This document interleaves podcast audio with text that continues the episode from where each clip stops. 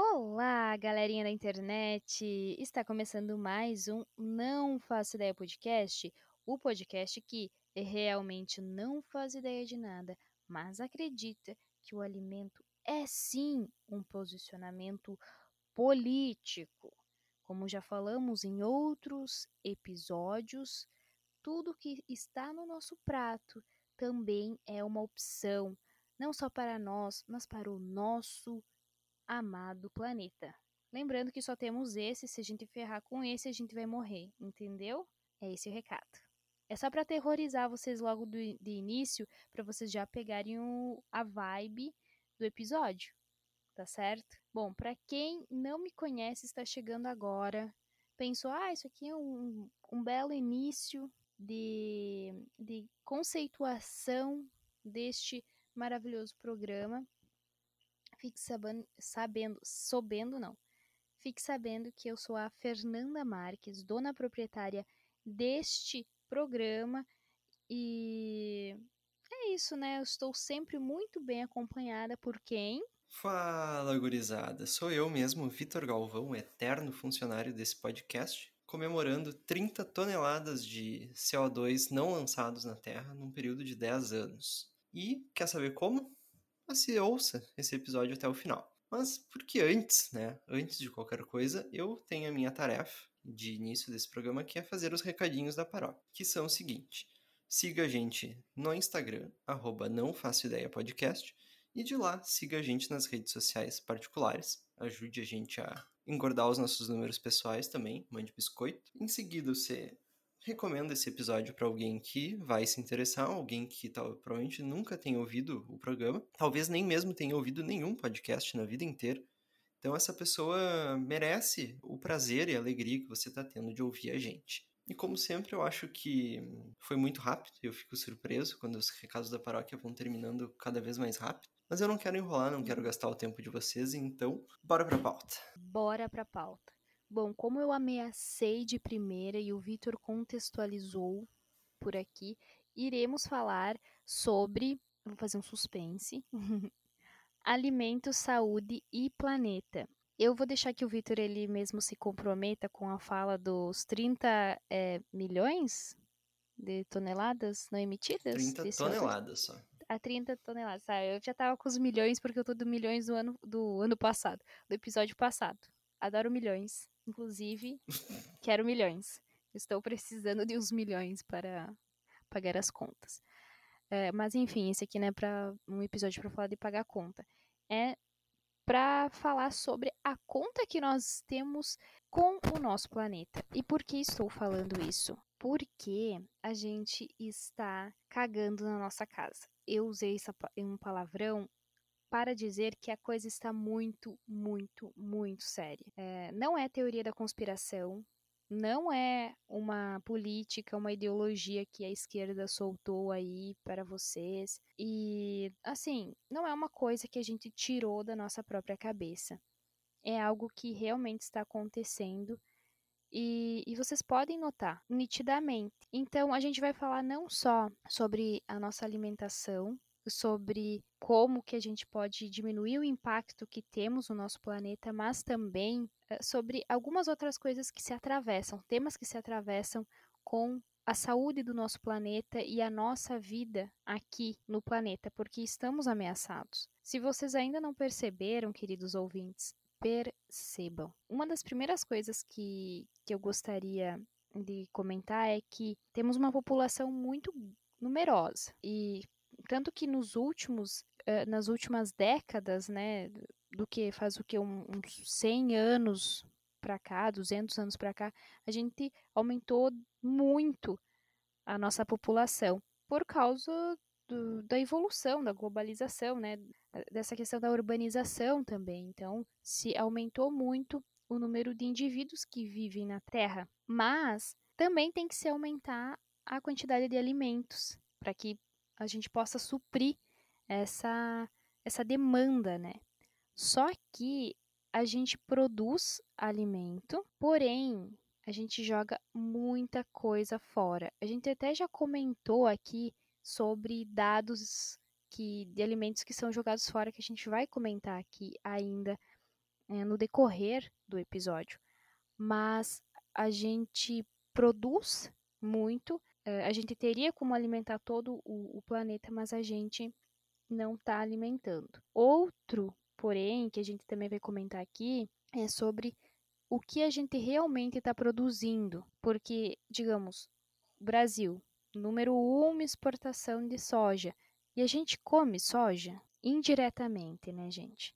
Indiretamente. Quem come soja aqui é o, é o Vitor. E o Vitor vai explicar isso depois. Dificilmente né? como soja ainda. Ainda isso, né? Eu que como soja ainda como isso. muito pouco, então daí tu imagina. Pois é, então imaginem. Então a gente tem que pensar eh, nessas questões. Soja não alimenta, alimenta indiretamente. E aí a gente também tem que falar sobre essa questão do indireto aí. Mas a primeira questão que eu quero deixar é que até 2050, a estimativa, segundo alguns cientistas, né? Isso eu acho que eles não estavam contando com a morte de tantos milhões de pessoas por causa do coronavírus, né? Mas é, até 2050 estima-se que até possa, que possam existir no nosso planeta até 10 bilhões de pessoas. E como é que a gente vai conseguir alimentar essas pessoas com o que a gente tem de área aberta para produção de alimento? Como que a gente vai pensar nisso? Porque não parece inviável sendo que a, no, que, que a gente não, digamos assim, a gente não possa, a gente não é que digamos, a gente não pode mais abrir grandes lavouras. Primeiro ponto. Como lidar com a alimentação dessas pessoas e prover alimentos de qualidade para todas elas.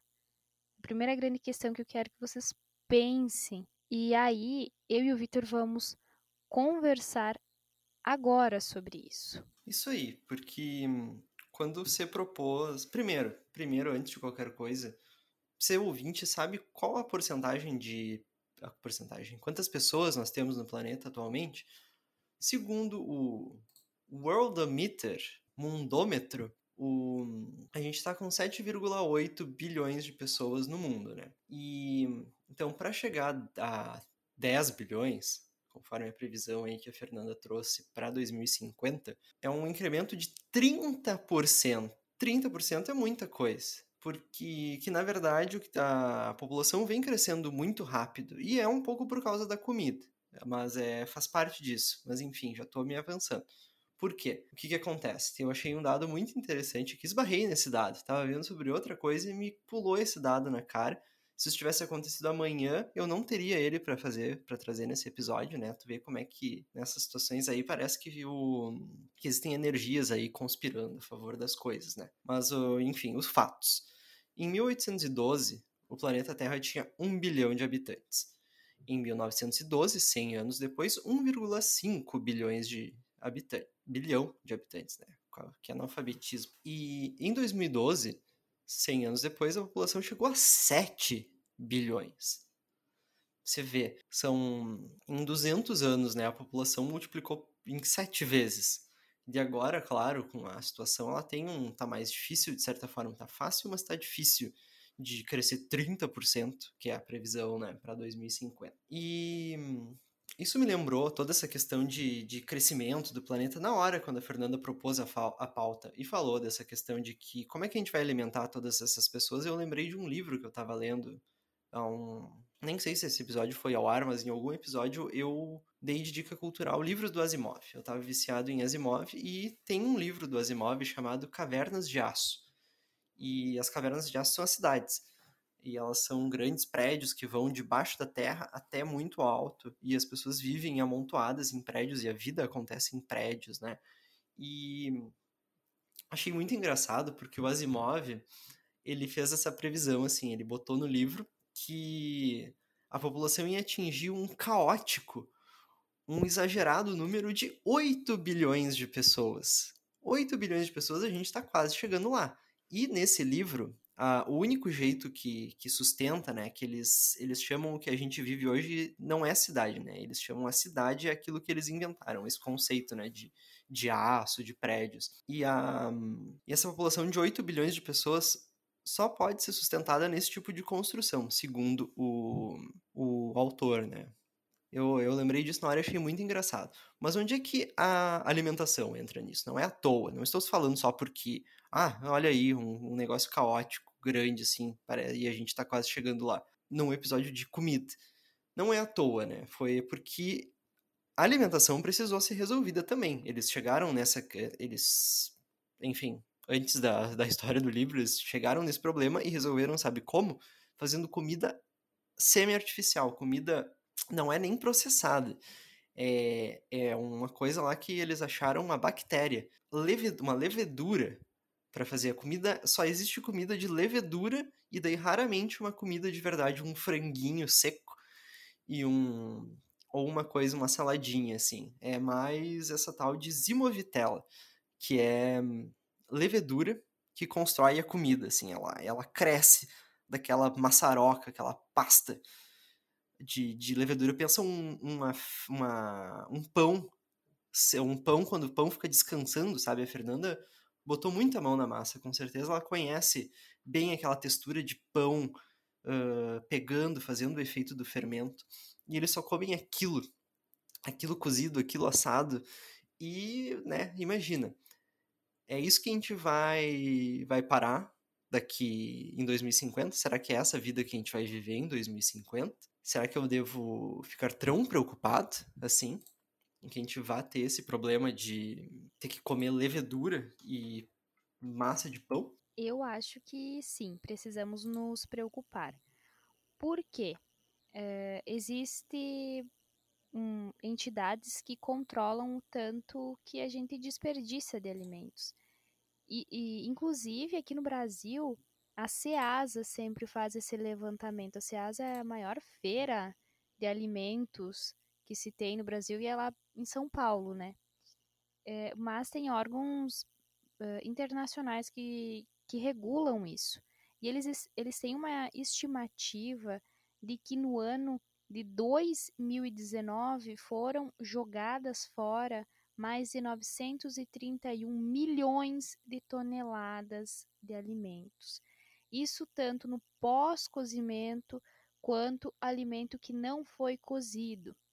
E eu vou dizer uma coisa: se você é o fulaninho que vai lá no mercado e ficar apertando tomate, principalmente porque tomate é um negócio muito sensível, aperta a maçã, aperta o mamão, pega a alface, 50 alface.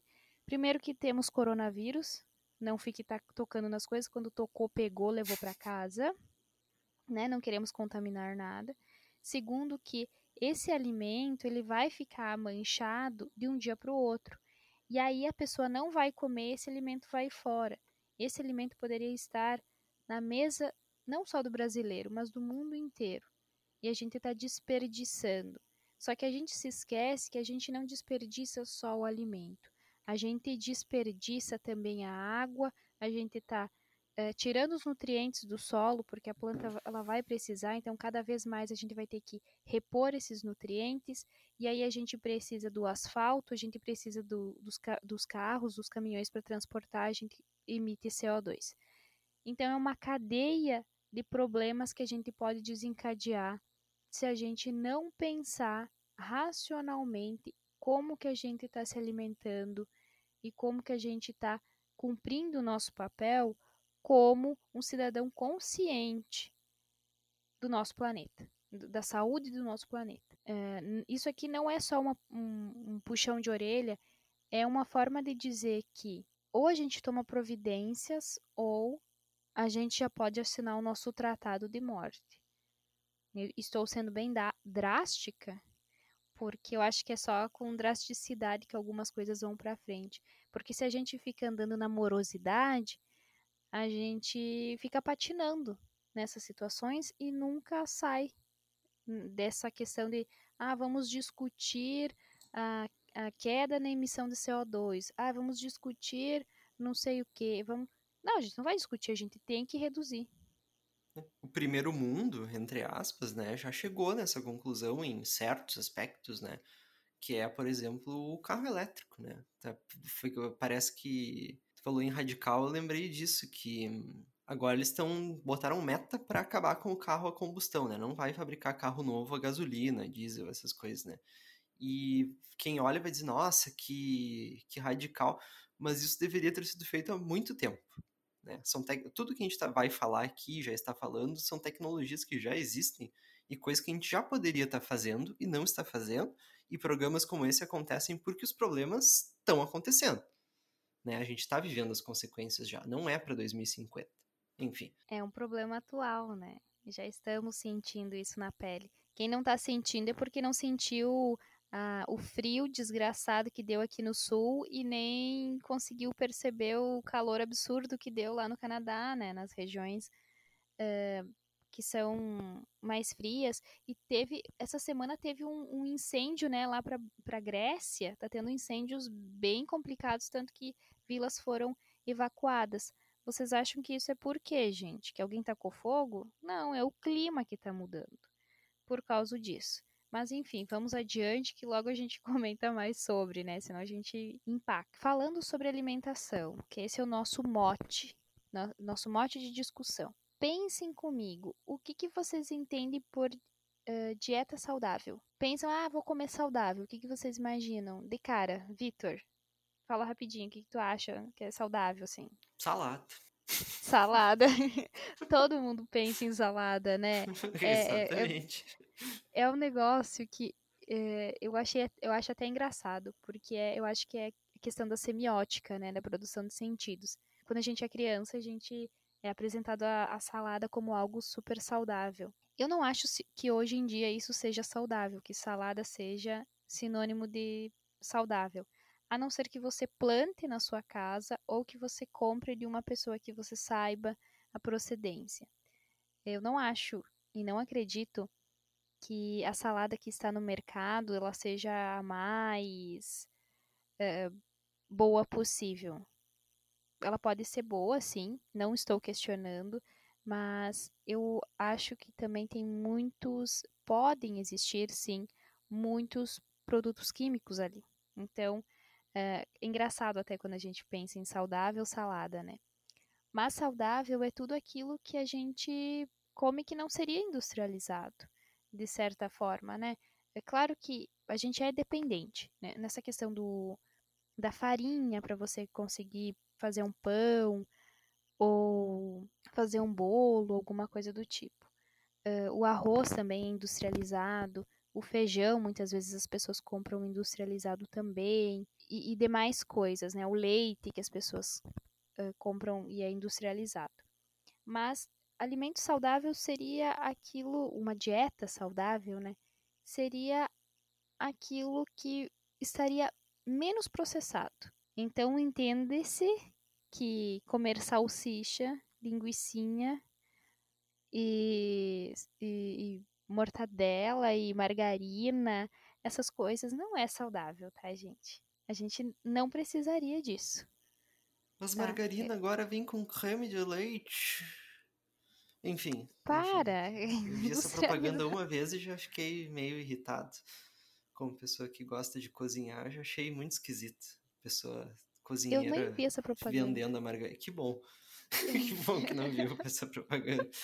Meu Ela é até normal, propagandinha até é boazinha, mas, né? Achei muito esquisita a pessoa que, que é cozinheira defender margarina. Mas, enfim, devagar. Ninguém pode, ninguém pode defender a margarina, né, gente? Aquilo é um, uma bomba de Chernobyl industrializado, pelo amor de Deus. Mas, enfim, entendemos então o que é dieta saudável, né? As pessoas, o que geralmente vem à sua cabeça vai ser salada, mas não, gente, é mais do que só salada. É você comer uma fruta, é você poder ter acesso a um alimento que seja menos processado. E menos processado é não comprar congelado, não comprar uma pizza congelada, uma lasanha congelada, um frango congelado. Sabe? É o mais saudável possível. E pensando a nível de Brasil, como isso se relaciona com o sistema de produção agropecuário do Brasil. E aí eu tenho várias críticas. Uhum. Agora, tirem os pecuaristas da sala, Se você é amigo de um pecuarista, você tira ele de perto, você desliga o, o podcast, tá? E, enfim, né, é um avicultor também, um suinocultor também. Porque eu entendo que gera, que gera renda produzir em larga escala o suíno, a ave, o boi. Mas será que a gente está fazendo isso de uma forma consciente? Pensem bem. Eu acho que não. Quem é da cidade e nunca foi num aviário ou num confinamento de gado ou num chiqueirão de porcos, não sei, só se você tiver muita força e muita coragem, porque se você não tiver, não vá. Primeiro eu penso pela questão do, do próprio bichinho, que tá ali fechadinho, vivendo uma vida que é só tomar hormônio, comer, crescer, ficar grande o mais rápido possível para ser vendido para a empresa, abatido e disponibilizado para a população. Então, o tanto de estresse que esse bicho sofre é, é muito grande. Eu não acho que valeria a pena. Falo até, inclusive, pela questão do, do gado. Eu tenho duas vacas e um, uma terneira em casa. Tenho um mundaréu de, de lugar para eles comer e, e caminhar. Isso deve ser a coisa mais maravilhosa. Agora imaginem aqueles confinamentos enormes com vários várias cabeças de gado. O bicho está totalmente estressado lá. Isso não é saudável para ele e eu duvido que seja saudável para o ser humano. Duvido. Então, a questão primeiro do, do, do, do cenário, né, o sistema de produção agropecuário, o primeiro cenário, a primeira questão, eu acho que não é saudável. Eu, eu entendo que muitas pessoas vão me dizer que hoje em dia se mudou a tecnologia e que não se, não se dá tipo anabolizantes para os animais se alimentarem, né? Que as rações são mais bem elaboradas e pensadas. Só que a gente se esquece que não é só o, o bichinho que está ali que vai morrer, mas a gente tem todo um processo. Disse, existem até pesquisas que comentam sobre as causas do aquecimento global estarem sim diretamente ligadas à produção de gado. A produção de gado, ultimamente, é, nos últimos tempos, né, com o aumento, tem gerado muito CO2.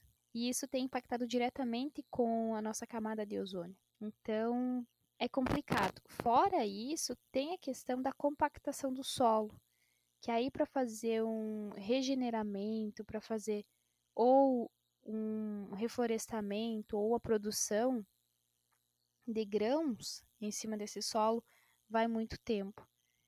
Então, eu nem tenho, nem sei mais o que falar, porque eu queria que o Victor comentasse sobre, por causa que ele é mais da, da galera, né?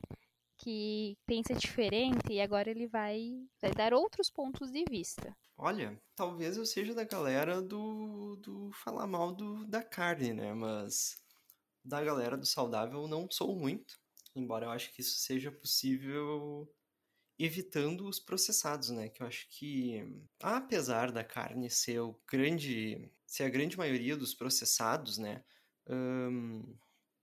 Ainda se faz todo tipo de coisa processada, ainda se vende todo tipo de coisa mais preparada do que precisaria ser, coisas que poderiam ser feitas com ingredientes direto da, da, da parte das verduras no mercado e não do e não da latinha. Eu mesmo esses dias comprei ingrediente na lata e fiquei com vergonha de mim mesmo, mas foi muito fácil. Resolveu muito rápido ali a questão do meu da refeição que eu ia fazer, então no fim eu não me arrependo, mas recomendo contra, eu acho que que o ideal seria não, mas como comedor de salada, eu já vejo que as pessoas comem pouca salada. E, e comem pouco saudável, assim, porque focando muito numa coisa só, elas acabam não ingerindo todos os nutrientes, nutrientes necessários, né? Fica faltando fibra. Às vezes a pessoa não vai no, não vai no banheiro e não sabe por quê, daí não, não toma água, não come nenhuma salada, daí não tem fibras para ir no banheiro. Mas, acima de tudo, um outro detalhe aqui que, que diz que é uma mistura do tópico anterior ali de como alimentar tantas pessoas e da questão da dieta saudável é que tem gente que não tem escolha. Como já foi falado no episódio da meritocracia, tem gente comendo, fazendo sopa de osso. E osso que foi doado, porque a pessoa não tem dinheiro para comprar comida. E fazendo tudo isso no fogão a lenha. Assim, por falta de falta de opção, que daí elas vão catar lenha no, na, no mato, na rua, e botar no, no fogão, né? Elas não têm. Elas tinham gás e agora não podem pagar.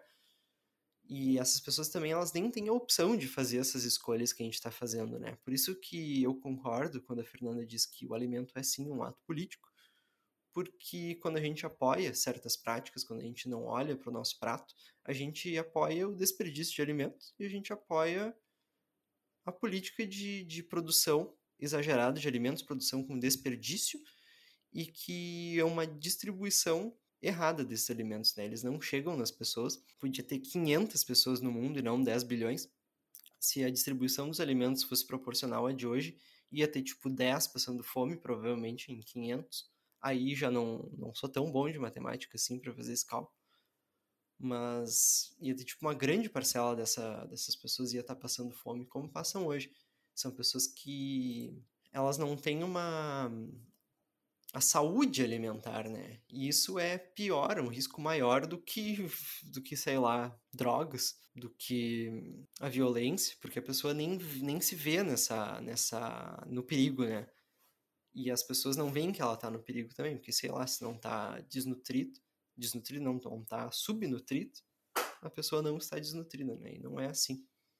Então, tem muita coisa que, que passa pela comida que é sim política e que é sim parte de um mundo mais saudável e de uma vida mais saudável para todo mundo, né? Exatamente. E outra coisa que a gente não pode, não pode se esquecer, principalmente, é que a produção de alimentos no Brasil, ela é basicamente para exportação. A gente produz carne é exporta é, é, tipo exportação, a gente produz soja e é tipo exportação. Soja não diretamente seria a nossa alimentação, né? Seria a extração do óleo, algum tipo de, de proteína para quem é vegetariano, do tipo o Vitor, que pode fazer outras coisas, e para ração.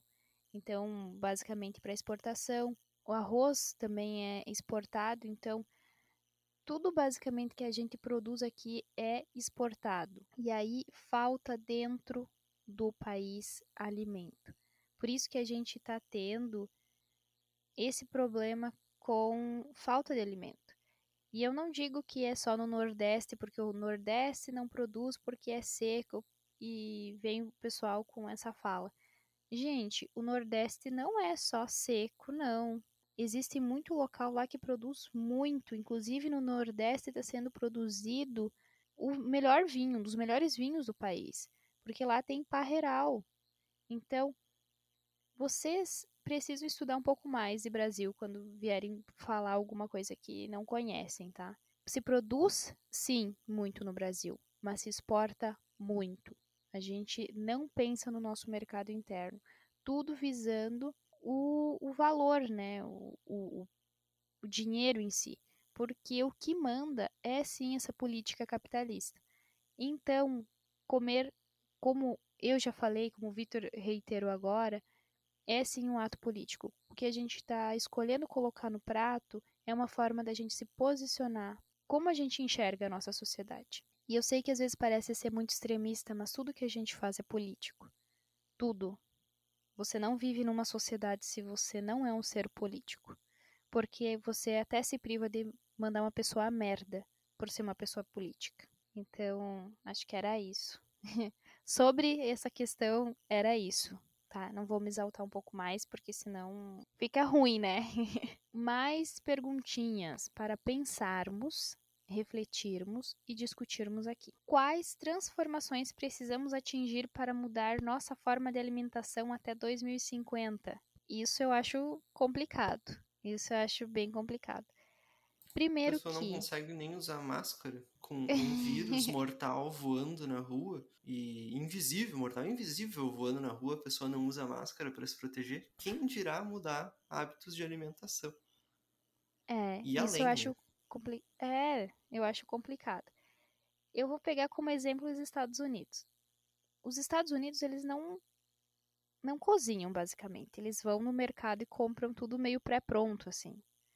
É um local, acho que mais comem e vendem fast food, tanto que em cada esquina tem, tem um, um... Não posso falar o nome das empresas, né? Mas vocês sabem o que, que eu tô falando. Quais são as empresas que, que eu tô falando. E as lanchonetes lá são muito comuns. Aqui no Brasil também começou a ter muito essa onda. Inclusive, cidades maiores tem muito, né? Muito barzinho, muito, muito lugar que tá abrindo para comer essas comidas rápidas, né? Ah, o hambúrguer, hambúrguer é bom. Sim, gente. Hoje em dia tem esses hambúrguer gourmet que eles ficam tacando mil coisa dentro. Ai, ai tem a, a carne é defumada. Aí bota picles, bota isso, bota aquilo, não sei o que. Maravilhoso, gente. Mas vocês acham que aquilo é saudável? Óbvio que não, né? Ah, mas é que tem uma alface e um tomate. É muito saudável. Rindo de nervoso.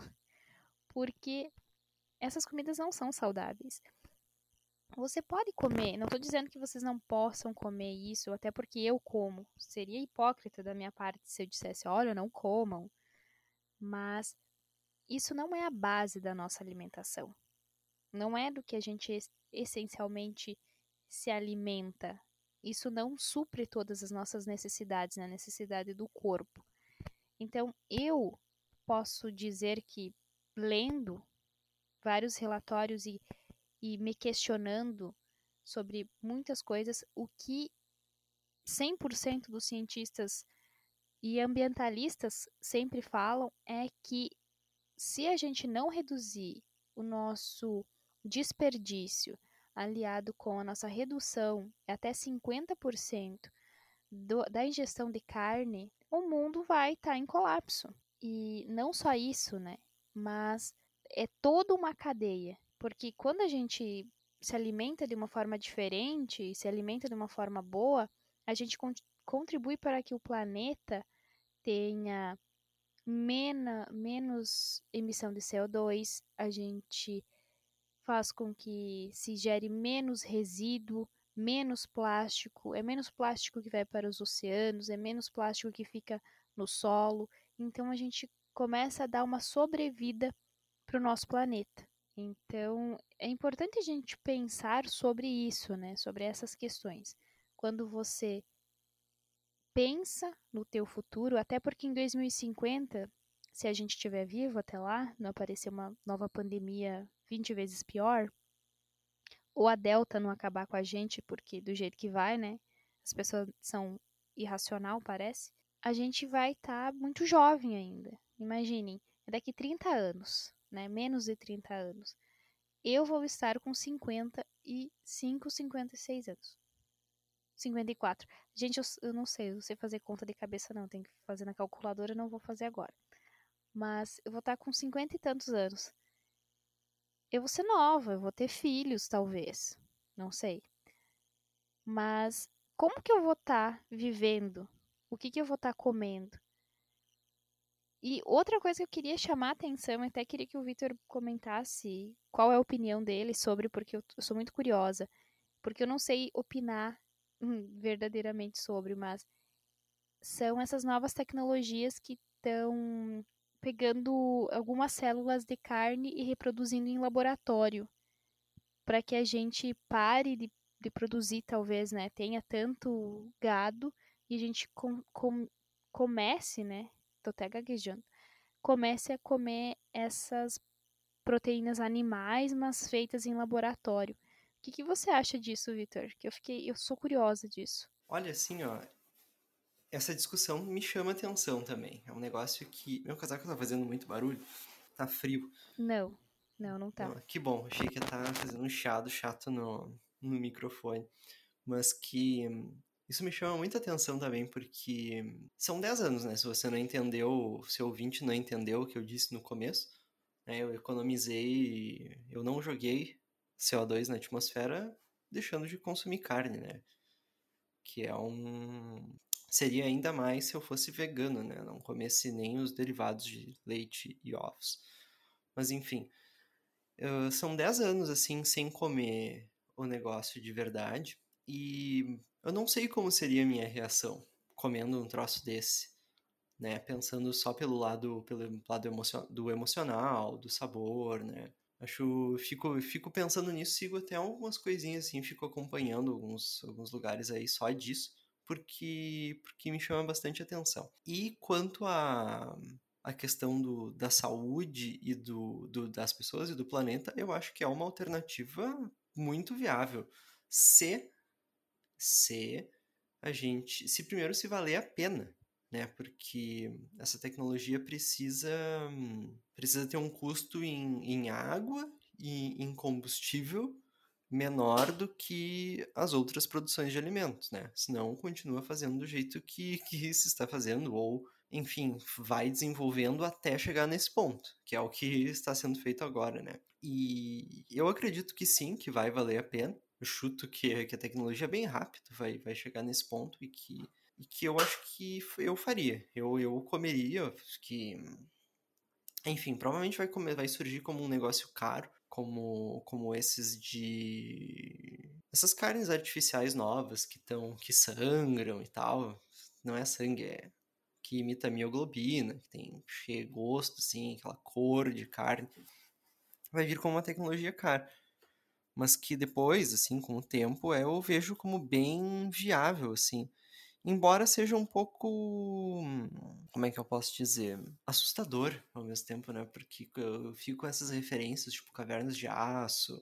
Daqui a pouco falar do, do Silent Green lá, do ano do mundo. Como é que é? No mundo de 2020, o nome do filme.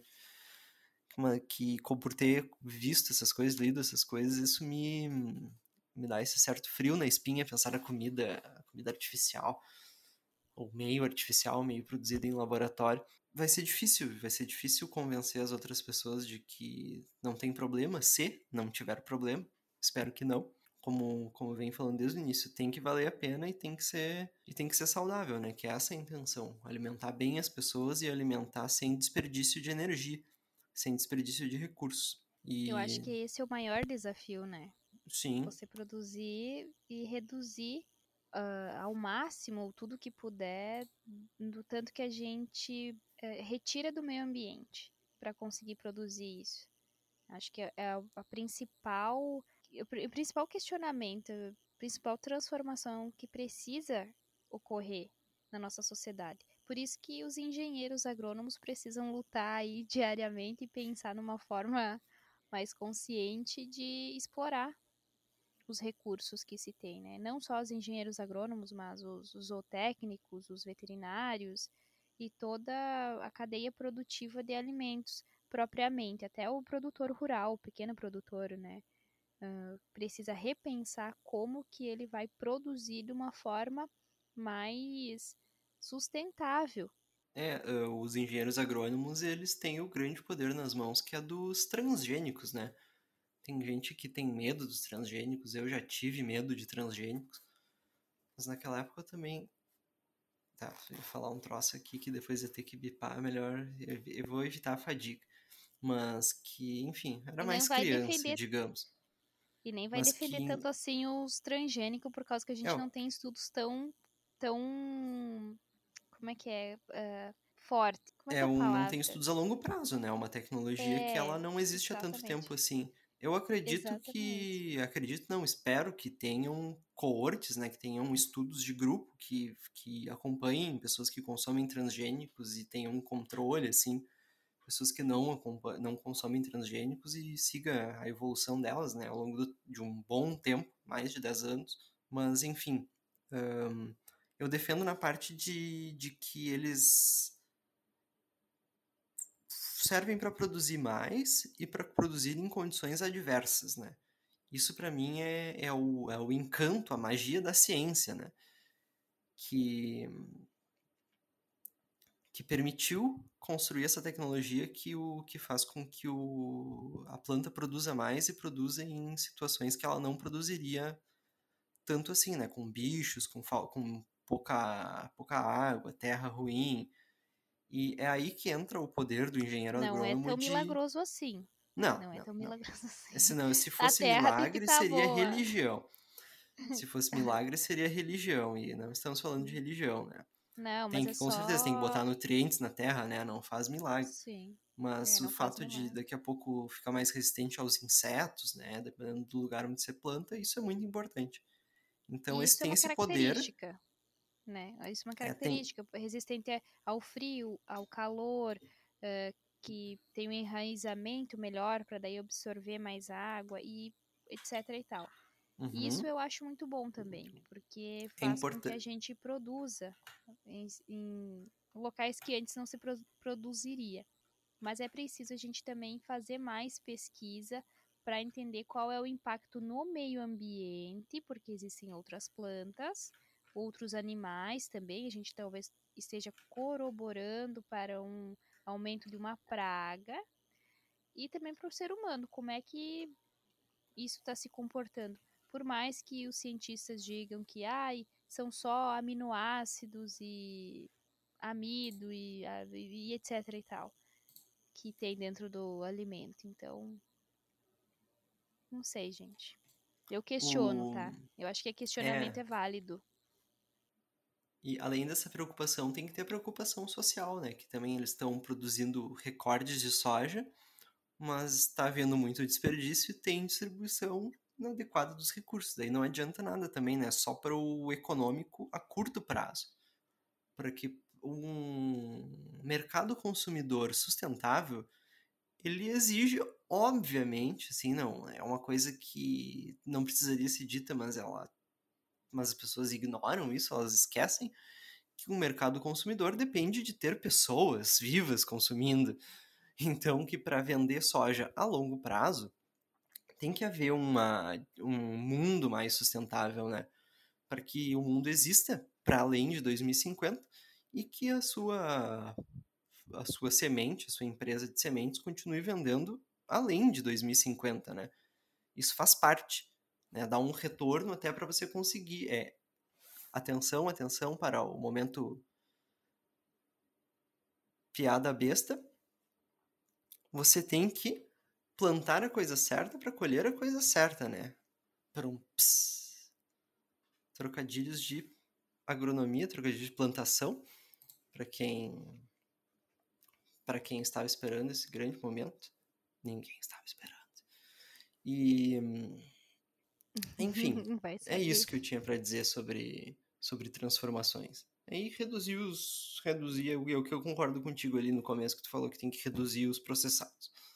É, o processado é um desperdício de. Ele desperdiça recursos e achata a nossa, o nosso sabor. E fica tudo com o mesmo gosto. Enfim. Vitor levemente estressado com os processados. É, Eu não, entendo. é. Eu. Eu. Gosto tanto de cozinhar e de comer as coisas, sabe? Comer a coisa feita caseira, Nossa. que daí eu fico tipo. "Ah!" Mas principalmente pelo desperdício. O desperdício de energia, né? Que você pode. Você poderia estar usando a comida. A comida de verdade, né? Inclusive, saudades de fazer janta. Você está me devendo uma janta para quando acabar essa pandemia. Muito obrigada. Estou cobrando aqui. Sem processados. Sem processados. Não, tudo natural, né? Porque você sabe que eu não como tantas porcarias assim. Ah, até parece que você se esqueceu que eu cozinhava bem. Mas é. Inclusive, saudades da tua comida também, porque você cozinha muito bem. Saudades. Ainda Ah, uh, mas vamos- propaganda. Propaganda positiva. Fazendo propaganda positiva para as meninas interessadas, diz que 0800, o número só depois que acabar o episódio. Ah, vamos lá para a que seguir última lá pergunta. e mandar a mensagem, né? Pra ter o número. Exatamente. Eu só dei a isca aqui. Muito Vamos lá bom, para a última bom. pergunta. Isso aí. Último questionamento antes de encerrarmos, porque a gente vai estourar o tempo mais uma vez. Ah. Pois é, falamos demais. Mas tá tudo bem. Bom, por que precisamos repensar nossa forma de produção e colocar em prática a produção sustentável de alimentos? E eu acho que é basicamente isso que a gente estava comentando agora.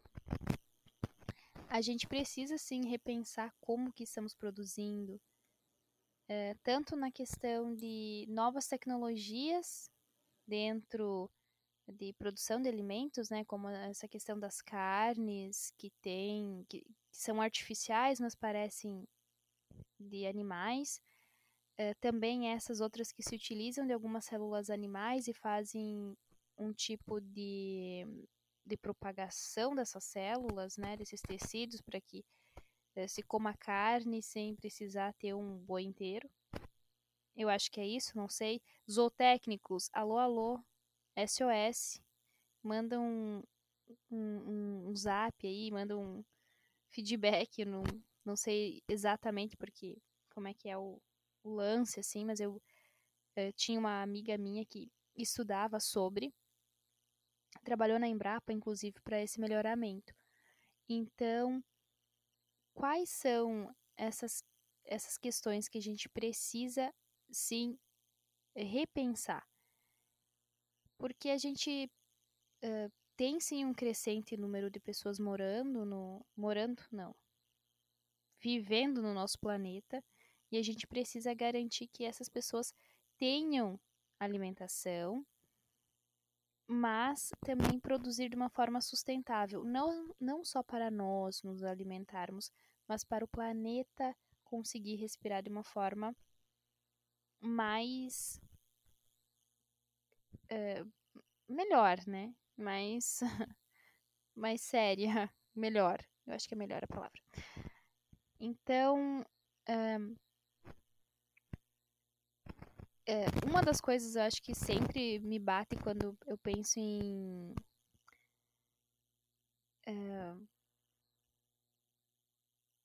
produção sustentável de alimentos é a questão de você, de todas as cidades terem feiras, e não principalmente uh, cidade grande, tem mais de uma feira.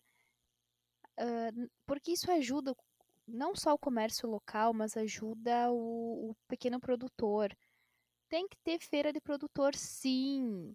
Tem que dar assistência e subsídio para produtor rural, sim, né? Pequeno produtor, para ele conseguir vender a laranja, o morango, as nozes, os ovos, o leite, o queijo, o que for que ele tiver.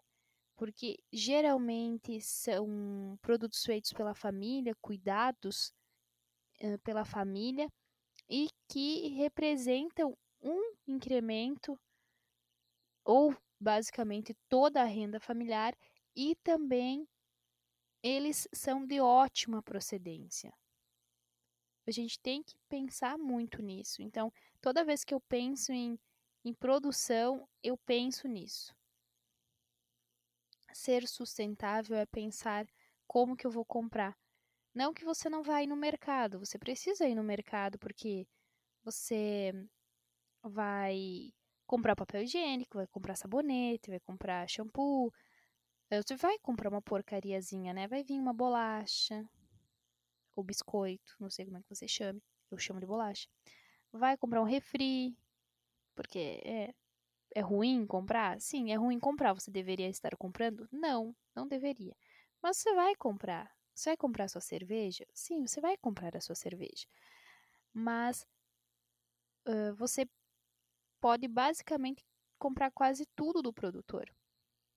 Principalmente aquilo que é que deveria ser pelo menos a base da nossa alimentação todo dia, né? A gente tem que ter grãos, a gente tem que ter oleaginosa, a gente tem que ter fibras, que são as, as, as saladas, a gente tem que ter frutas, porque tem a glicose. Então, não que o amido não vai se transformar em, em um tipo de, de glicose também, porque, né? Mas são coisas essenciais para nós, assim como a água, que é um bem, é um recurso natural não renovável e que as pessoas adoram jogar fora como se não existisse nenhuma consequência.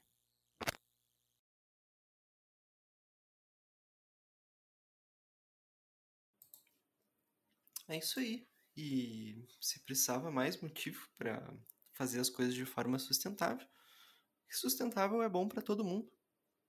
Ninguém sai prejudicado com, fazendo as coisas de forma sustentável, talvez dê um pouquinho mais de trabalho. É uma transformação, é um processo longo. É mais difícil do que não fazer nada, mas não fazendo nada, a gente vai deixar de fazer qualquer coisa. Simples assim, né? Eu não tenho muito o que acrescentar, a gente foi falando os benefícios disso ao longo do episódio inteiro. Então, para mim, né, tá, é o meu o meu arremate é esse, é bom para todo mundo, né? Não preciso não preciso dar mais não preciso explicar muito, né? Como a Fernanda já estava falando, é bom para o pequeno agricultor, é bom para o consumidor, é bom até para o agricultor grande, que está ganhando muita grana agora, porque vai continuar vendendo por muito mais tempo e o mundo vai crescer.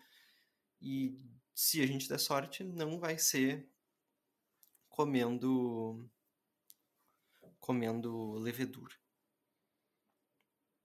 Enfim, por mim, acho que já vamos até para aquela hora, de repente. Não, a gente ainda não, não pode. Tu quer fazer mais que... um remate? Sim, é, eu vou deixar ah. por último algumas questões. Eu acho que eu vou resumir bem rapidamente. São metas, tá? São, na verdade, estratégias para uma transformação alimentar. Eu vou deixar aqui basicamente o que cada uma sintetizar o que cada uma nos diz, né, o, o que poderia ser feito. E pasmem, são coisas básicas hum. que todo mundo já deve ter pensado. Pasmem. pasmem. Porque são coisas que todo mundo deveria fazer ou pelo menos questionar a sociedade por que não estamos fazendo. A primeira delas, eu acho que é a mais importante, é ter um compromisso internacional e nacional para a gente mudar a nossa alimentação. E isso parte não só de, de, digamos, eu, Fernanda, eu como indivíduo, ah, eu vou comer mais isso, isso, isso. Não é só isso. O governo precisa também priorizar isso. Existe política pública. A gente deveria pedir, sim, e, e questionar o nosso, nosso vereador, o nosso prefeito, o nosso governador, o nosso presidente, para a melhoria de políticas públicas que possibilitem uh, essa, esse compromisso de ajudar o pequeno produtor, de, terem, de existir políticas que possibilitem uma, uma melhora na produção de alimentos e, com toda certeza, para que esses alimentos não se percam, que eles sejam produzidos de forma mais sustentável, que eles sejam comercializados de forma mais sustentável e possam chegar na mesa de mais pessoas sem que exista tanta perda nesse processo. A segunda é repensar o que, que a gente tem como prioridade agrícola na produção de grandes quantidades de alimentos. É, porque assim, a gente precisa sim produzir grandes quantidades, mas a gente precisa também pensar em, em produzir alimentos saudáveis.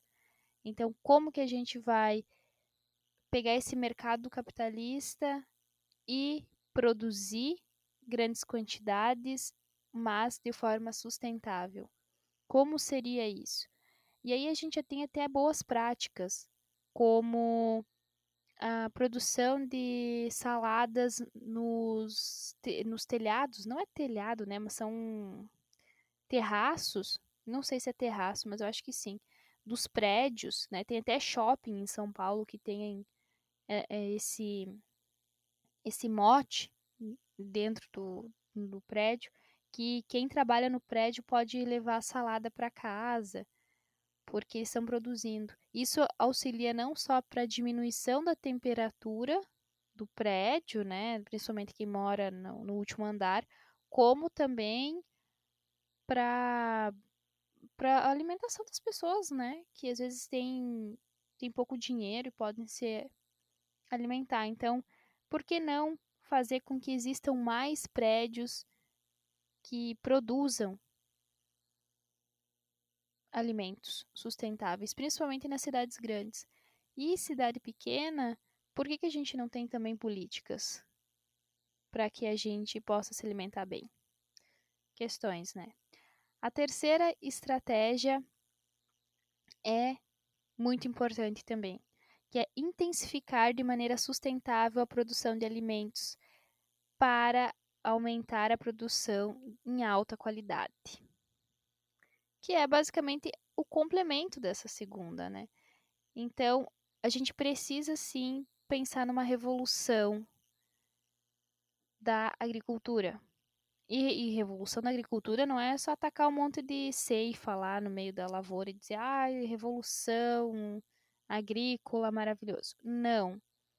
É pensar de uma forma sustentável, é inovar, talvez geneticamente, mas também como que a gente vai produzir com menos agrotóxico, de uma forma, digamos, de plantio agroflorestal, uh, com mais cuidado com o solo, com mais cuidado com as nascentes e fontes de água, principalmente. Então, como que a gente vai fazer isso? Produz-se mais e também preserva-se os recursos que a gente tem no nosso meio ambiente. Sempre muito bom a gente conseguir aliar uma coisa a outra, né?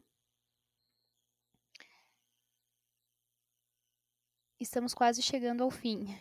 Quarta estratégia seria a governança forte e coordenada da terra e dos oceanos. Então, gente, eu acho que não tem como a gente uh, se alimentar e a gente não poluir o meio ambiente, principalmente porque hoje em dia tudo que a gente produz, tudo que a gente consome, na verdade, vem dentro de caixas. E essas caixas têm plástico que demoram milhões de anos para se decompor, ficam no solo e do solo pode chegar sim aos oceanos. Então, a gente precisa sim ter uma política internacional para que a gente possa despoluir ou diminuir a poluição gradativamente do solo e também dos oceanos. E, claro, a gente produzir nessas terras de uma forma mais conservacionista e sustentável, não é mesmo, gente? A gente tem que entender que a gente que a Terra é o nosso único planeta. A gente ainda não descobriu se existe vida em outros planetas e com toda certeza eles não vão querer nós lá, porque a gente vai acabar com o planeta deles. Então a gente só tem esse e a gente tem que uh, pensar como que a gente vai cuidar do que a gente tem. Tá? A gente tem muita riqueza no solo uh, que, está, que caminham sobre o solo, né? Todos os animais, que estão sobre o solo, estão abaixo do solo, e a gente também tem muitos animais nos oceanos. A gente precisa garantir sim a vida deles para que as coisas andem em equilíbrio. E por último, mas não menos importante, é reduzir, pelo menos pela metade, as perdas e os desperdícios de alimentos. Que isso é o mais importante, né, gente? Vocês uh, ouviram bem que no início do programa eu falei que em 2019 foram 931 milhões de toneladas de alimentos desperdiçados no mundo. E isso é muita coisa. Ou seja, 17% da produção total de alimentos do mundo foi para o lixo. A gente não pode deixar que esse alimento esteja indo para o lixo porque ele não está alimentando um, um batalhão de gente. É muita gente que poderia ser alimentada com essa, é, com essa quantidade, tá? Porque a gente não pode esquecer que, apesar da gente produzir alimento para todo o planeta, existe muita gente passando fome. E a gente não fala só a nível de Brasil, a gente fala a nível de mundo. E aí, quando eu falo de nível, a nível mundial, a gente não pode pensar que é só lá na África que as pessoas estão passando fome. Quantos exilados, uh, principalmente do, dos países que são uh, de religião islâmica, né? Não sendo contra os países, mas principalmente o pessoal que morava na Síria e arredores, que estão se refugiando porque o país está em guerra. Essas pessoas estão sim em vulnerabilidade social, uh, também política uh, e também nessa questão de alimentação, porque a gente não sabe, a gente acompanha pouco para saber, né? Não se tem um, um, dados tão robustos sobre a questão da alimentação dessas pessoas, porque eu acho, eu acredito que falta sim, fora os tantos outros bolsões de miséria e de fome e de falta que existem no mundo. Então vamos pensar um pouquinho a mais e quando a gente falar em passar fome, não vamos pensar só em a ah, África, fome na África. Não, a gente tem fome em Cuiabá, que é um dos principais produtores de carne do país também. Então, é isso. Foi o meu puxão de orelha do da, da semana. Um pouco revoltada. Mas espero que não me odeiem. Agora sim a gente pode ir para nossas para melhor hora do nosso programa. Que é, por acaso, as nossas dicas culturais. Pararam. Pam pam. Você vai começar ou eu vou começar? Começo porque da minha parte é sempre sempre rápido, exceto quando Sucinto. eu esqueço e começo a enrolar. Mas eu para não não deixar, não dizer que eu que eu fiz poucas referências né, nesse episódio, eu separei mais alguns mais algumas referências aqui de, de comidas em cultura, em cultura pop, coisa pouca e rápida que é, por exemplo, em 1984, que eu já falei muitas vezes aqui nesse podcast, é uma questão de escassez artificial, né? Que os detentores do poder controlam a distribuição dos produtos e daí não distribuem, as coisas não chegam nas camadas mais baixas e nas camadas médias chegam as coisas de baixa qualidade, né? Produto assim que não é muito bom, muito pelo contrário. É, e daí de novo, Cavernas de Aço, que eu já tinha falado antes, que é um livro também, que eu não dei o detalhe mais aterrorizante, assim, da cidade, né? Que ela tem um domo, tipo o domo do filme dos Simpsons, assim, só que ele é de aço. E, e tapa tudo. Se isso não é ruim o suficiente, um motivo para talvez ser mais sustentável, eu não sei o que é. Né? Mas eles têm, eles se alimentam basicamente de alimentos meio que artificiais, assim, meio que eles inventaram um negócio que tem nutrientes, assim, que não é nem. Que não é uma, uma coisa apetitosa, né? Tu vê que tem uma, tem uma criança no, no, livro e daí a criança não gosta muito e tal. Tu vê aí como é que. qual é desse alimento, né? E no também que eu já tinha falado, no mundo de 2020, né, que o nome original do filme é Silent Green. Silent Green é um tipo de comida, tem as cores, né? E daí green é a mais nutritiva né? Eu não posso falar o que, que tem porque é spoiler, né? bem no final, inclusive bem no final, um jeito meio besta, assim, é um filme meio besta, baseado num, num livro bom. E, enfim, tem esse, a comida também é artificial, as pessoas comem chips de nutrientes, né? Em resumo, é, são bolachinha cracker, aquelas água e sal, só que daí de cores diferentes e daí a, com níveis diferentes de nutrição. O que, que tem na verde é spoiler. E era isso que eu tinha de dicas culturais, algumas referências aí de comida, de comida em mundos meio que pós fim do mundo, de certa forma, né? Mas ao mesmo tempo não o fim do nosso mundo. É uma evolução do nosso mundo que cada um acontece de um jeito diferente, né? E por motivos diferentes, com situações diferentes. E tu, o que que tu conta hoje pra gente? Como se eu não tivesse um pouco de spoiler no roteiro. Você ficou falando sobre uh, esse, essa última fala que, enfim, né, de uma coisa e outra, e eu me lembrei de Matrix, do Blue Pill e da Red Pill, eu fiquei, gente, não parece? Aí eu uhum. pensei, eu acho que eu tô, acho que eu tô louca. Mas ainda bem que não, você tá aí dizendo que não tô louca. Mas eu vou batendo na tecla mais uma vez da questão das feiras.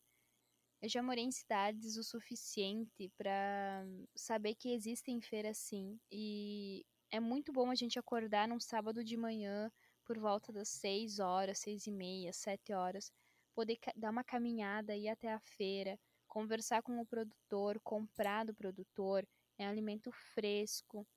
Você sabe muito bem que é o seu João, o seu Zé, a dona Maria, que está ali e está produzindo o fruto, ou a salada, ou o queijo, e tem uma história por trás. Você está contribuindo para que a pessoa consiga se manter não só na propriedade, mas que talvez os filhos se mantenham na propriedade ou os netos. A gente precisa, sim, que nova, as novas gerações ainda permaneçam nas propriedades rurais e continuem produzindo para que a gente consiga continuar se alimentando. Principalmente o pessoal que mora na cidade, né? Então, é isso. Comprem em feiras, levantem cedo, façam a caminhada, faz muito bem pra gente. Apesar da gente estar com o ar um pouco poluído, né? Tanto de CO2, mas aproveitem e conheçam quem produz o alimento e sempre pensem qual é a melhor forma. Se vocês puderem também ir para a feira e levar a própria bolsa reutilizável, levem. Não, não fiquem usando sacolas plásticas. Diminuam o, o, consumo de plástico também. Então, tudo que vocês puderem não usar de plástico, pensem formas sustentáveis. E sempre que puder, não utilize o carro, vá a pé, dá uma caminhadinha.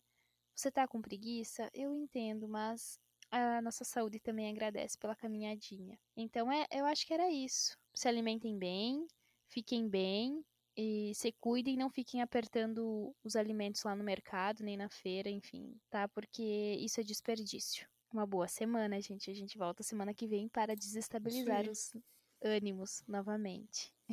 Beijo, falou. E falamos junto, falou.